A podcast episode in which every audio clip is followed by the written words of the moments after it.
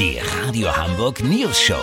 Die witzigsten Nachrichten der Stadt. Mit Olli Hansen, Jessica Burmeister und Peter von Rumpold. Guten Tag. Die Klappergestellsuche nimmt kein Ende. Germany's Next Topmodel mit der mittlerweile 47-jährigen Heidi Klum geht im Februar in die 16. Staffel. Der mittlerweile verstorbene Modezar Karl Lagerfeld sagte mal was ganz Fieses über Heidi.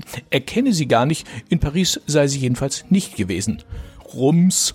Gut, Heidi war vielleicht kein Topmodel, aber sicher ist sie eine Top-Selfmade-Unternehmerin und sie will in der neuen Staffel auf zu neuen Ufern, weg vom dürren, blonden, blauäugigen Mädchen. Hallo! Heidi Klum, Sie haben gerade in einem anderen Interview gesagt, Sie wollen die Türen in der nächsten Staffel weiter aufmachen. Es werden Kandidatinnen zu sehen sein, die kleiner und dicker auch sind als bisher. Genau, es werden ein paar richtige Pummelchen dazwischen sein, die später Werbung für Königsberger Klopse machen können oder Nachos mit Käsesoße. Ja, ist nach 16 Jahren die Kritik vom Kinderschutz, Bund und anderen Organisationen endlich bei Ihnen eingesickert? Quatsch, es geht um die Quote. Die Leute wollen auch mal was anderes sehen. Wir haben sogar eine Kandidatin dabei, die war mal ein Mann. Wir haben uns schlapp gelacht, aber er kannte das schon aus der Schule. Sie meinten, sie kannte das schon. Nee, wir haben immer einfach weiter er gesagt. Das hat ihn richtig fuchsig gemacht. Ach so, eine Gehörlose ist auch dabei und ein Flüchtling natürlich. Muss ja. Und eine mit Narben. Dazu gibt's dann so Tränendrüseneinspieler, kennt man ja. Und offiziell sollen wir sagen, dass Schönheit eben relativ ist und das Leben bunt. Ja, das ist doch toll.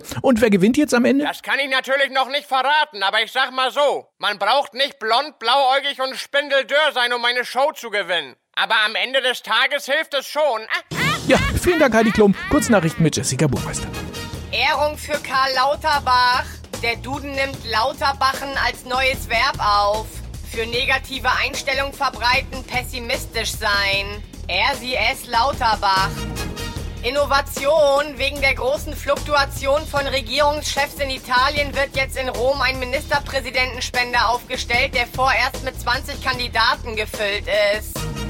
Digital, Laptops und Tastaturen, die im Homeoffice genutzt werden, enthalten dreimal so viel Eiersalat und Brotreste wie PCs im Büro. Das Wetter. Das Wetter wurde Ihnen präsentiert von Schleckimarkt. Unser Lockdown-Spezialangebot.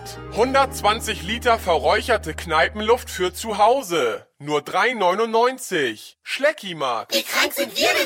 Das war's von uns. Wir hören uns morgen wieder. Bleiben Sie doof. Wir sind es schon.